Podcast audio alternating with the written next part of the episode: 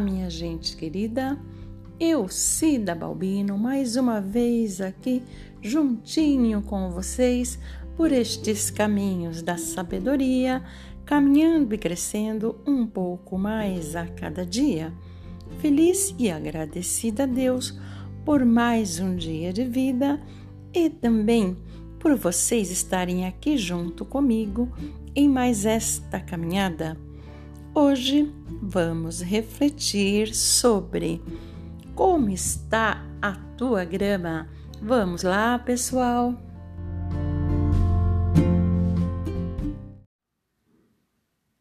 É, muitas vezes nos deparamos olhando a grama do nosso vizinho e ficamos a pensar: nossa, como pode? Eu me empenho tanto em cuidar da minha grama, me esforço tanto e olha só, ela não chega nem aos pés do resultado da grama do meu vizinho. Ah, a dele sempre está verdinha e aparadinha. Parece até que nem os passarinhos se atrevem a jogar os outros tipos de plantinhas sobre ela hum, para não dar trabalho ao meu vizinho. Puxa vida! Que mágica será que ele faz para que isto aconteça, não é mesmo? Hum, onde estou? Onde eu estou errando? É claro que esta grama é no sentido figurado que eu estou falando.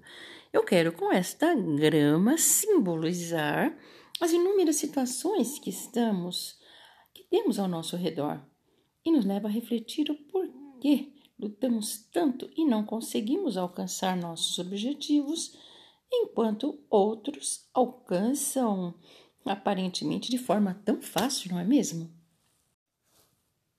Parece até, como dizem por aí, a grama do vizinho é sempre mais verde que a nossa. Mas será mesmo? Será que não estamos tão ligadas às nossas dificuldades em cuidar da nossa grama que achamos que as dos outros é melhor que a nossa? Bem, vamos a um exemplo familiar. Sobre filhos. Muitos pais costumam dizer quando têm um ou mais filhos que lhes trazem problemas. Ah, não sabemos o que aconteceu, nós criamos todos eles de igual forma. Hum, e este aí nos dá tanto problema que não sabemos o que fazer. Perceberam a frase que eles dizem? Criamos todos de igual forma. Provavelmente aí está o problema. Pessoas não são máquinas, não são criadas em série. Pessoas têm almas, personalidades, são diferentes umas das outras, ainda que sejam gêmeos. Assim, os filhos precisam ser observados pelos seus pais e cabe aos pais a difícil tarefa de saber qual a personalidade de cada um e adaptar o que se deseja ensinar. Difícil? Sim, muito difícil. Impossível? Claro que não. Só é bem trabalhoso. Vejam, criar filhos exige dedicação, tempo, paciência, perseverança, amor, insistência. E ao que podemos observar, muitos pais não estão querendo dedicar seu precioso tempo para os seus filhos. Tivemos tempos de um imediatismo absurdo e alguns pais estão terceirizando aquela obrigação que têm para pessoas que certamente não vão acertar no alvo. E sabe por quê? Porque isto é função de pai e de mãe. Estamos sobrecarregados de afazeres, trabalha-se muito, querendo um patamar social mais elevado para dar conforto aos filhos e dar a estes os melhores estudos, tudo que desejam materialmente falando. Melhores escolas, melhores passeios, melhores presentes, melhores e melhores. Hum, não que isso seja errado, não, muito, muito pelo contrário. É muito bom poder dar o melhor para a nossa família. O que está errado é não saber dividir uma coisa pela outra. É esquecer que o equilíbrio é de suma importância para tudo na vida. É muito importante ter o equilíbrio. Filhos precisam de coisas, mas precisam muito mais de pais presentes em suas vidas. Sabe, minha gente, eu digo isso com experiência de vida. Há muitos anos atrás, mais de 30 anos, quando eu tive o meu segundo filho, eu trabalhava em uma empresa maravilhosa e ganhava muito bem. Na época, meu salário era muito bom e com ele eu conseguia dar para a família coisas que certamente não conseguiria ter se apenas o meu esposo estivesse trabalhando. Quando tive meu primeiro filho, minha querida sogra conseguiu me ajudar cuidando dele. E quando eu estava trabalhando, ela olhava ele para mim. Na época, minha mãe já havia falecido, eu não podia contar mais com ela. Porém, quando nasceu meu segundo filho, a minha sogra se encontrava adoentada e já não podia mais me ajudar com as crianças. Fiquei em pânico com a ideia, com o pensamento de ter que deixar os meus filhinhos em escolinhas, mesmo porque na época as escolinhas particulares eram muito caras e as creches de estado não eram muito boas. E assim não havia para mim outra saída senão sair do meu emprego.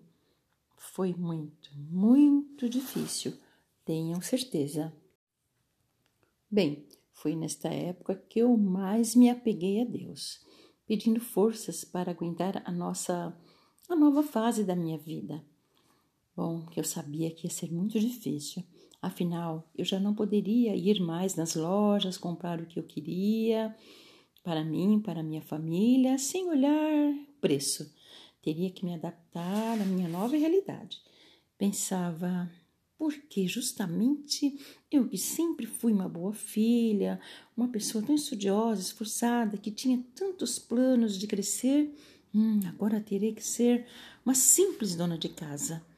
Hum, que era a minha função ia ser cuidar dos meus filhos, cuidar da minha casa e depender do salário do meu marido. Hum, para tudo.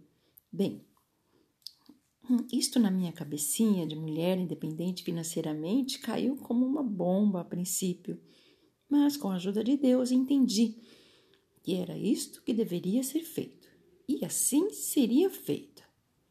Passei momentos bem difíceis. Ah, eu confesso. Hum, procurava lutar de todo jeito. Vendia, vendia produtos por catálogos. Ai, sempre procurava fazer alguma coisinha para ajudar nas, nas despesas, mas era pouco diante de tudo que eu havia deixado para trás. Mas uma coisa eu fazia com prioridade. Cuidava dos meus filhos com muito amor, dedicação, pedia a Deus sabedoria para que Ele me ajudasse nesta missão. Não foi fácil largar tudo que eu tinha sonhado para iniciar uma nova etapa do zero, mas eu estava decidida a fazer o meu melhor. Sabe, gente, enquanto eu passava por este período de adaptação, eu não percebia quanto bem eu estava fazendo para minha família e para para eu mesma, pois eu tive o privilégio de viver, de, de vivenciar cada minuto da criação dos meus filhos, e isto foi, isto é impagável. Vejam bem, não estou dizendo que toda mulher deve fazer o que eu fiz, abandonar o seu trabalho e ficar em casa cuidando de seus filhos, sabe? De cada, porque cada um de nós tem uma realidade diferente da outra. Cada um vive o seu momento, eu estou aqui falando do meu momento, né? O que eu me refiro é, por mais que vocês tenham que trabalhar fora, nunca abram mão de cuidar da educação dos seus filhos. Acompanhe de perto, observe cada detalhe, veja se realmente está compensando você trabalhar fora, coloque tudo na ponta do lápis, que aí vocês talvez tenham uma surpresa Entendeu? Isso que eu estou querendo dizer.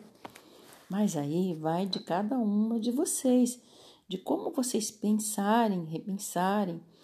Né? Tem muitas pessoas que trabalham hoje em dia e poderiam fazer até mesmo um trabalho pela internet, que daria uma boa renda e ainda conseguiriam cuidar da sua família, dos seus filhos de pertinho. Tudo vai de pensar, né? De fazer a conta e ver o que vale a pena. Ah, e lembrando que cabe a nós, mamães, e também aos papais, cuidar da formação moral dos nossos filhos. Isto é uma parceria onde cada um deve fazer a sua parte, certo? Que as mamães acabam meio que ficando mais perto dos filhos, acabam meio que fazendo uma parte um pouco maior, né? Porque os papais trabalham o dia inteiro, muitos, né? Também tem as mamães que trabalham, mas as mães parece que têm um pouco mais essa função, eu não sei explicar direito, né? Bem, indo ao resumo da ópera. Hoje, pela infinita graça de Deus, eu tenho três filhos, já são homens, dois casados e um solteiro. São homens abençoados, filhos abençoados, são homens de Deus. E muitas pessoas vêm até mim, graças à bondade de Deus, e os elogiam, dizem que são bons homens. Lembra da grama do vizinho que falei no começo? Pois é, temos que cuidar da nossa grama com muito amor e muito carinho. E como eu já disse, esta foi a minha experiência, a minha decisão e o resultado que tive. Estou apenas passando para vocês. Não é sobre trabalhar fora ou deixar de trabalhar, é sobre dedicação, é sobre se dar. Afinal, filhos e filhas, quando crescem, decidem o seu destino, decidem, decidem o que querem fazer com as suas vidas. E quando decidem trilhar por caminhos que não são bons, porém você decidiu e dedicou ao máximo para que eles tivessem uma boa formação, isto será problema deles. Você não dará contas a Deus por isso. Agora, se formos negligentes na formação moral dos nossos filhos, se não ensinarmos a eles o que é certo, que existe um Deus nos céus, a quem devemos temer? Bem, aí é outro caso porque nós teremos que prestar conta, sim, dessa negligência que tivemos em relação aos nossos filhos, porque afinal, os filhos não são nossos. Deus é o dono, ele nos emprestou para que nós pudéssemos cuidar deles por um tempo. E aí, se nós não fizermos o nosso papel como deveríamos fazer, ele, o jardineiro, o dono de toda a grama, irá nos pedir contas de tudo isso, entendeu? Bem, hoje eu falei apenas sobre os filhos, mas a grama vai muito além. Existem muitas outras coisas que nós devemos cuidar com amor, com carinho, com dedicação, para que nós não venhamos achar que a grama do vizinho é mais verde do que a nossa, Será que o vizinho não está tomando mais conta da grama dele do que nós? Fica aí uma reflexão. E por hoje, pessoal, é só. Eu espero que vocês tenham gostado de mais esta reflexão sobre como cuidar da nossa grama e deixá-la bem verdinha. A Bíblia Sagrada fala que nós, mulheres sábias, edificamos os nossos lares e que, as, aquelas que forem tolas irão destruir com as suas próprias mãos. Então, minhas queridas, vamos pedir a Deus cada dia mais sabedoria para que nós possamos cuidar do nosso jardim, que o próprio Deus nos deu em nossas mãos para cuidar. Fiquem todos e todas com Deus, e querendo Ele, nos reencontraremos em breve Ótima semana e tchau, tchau!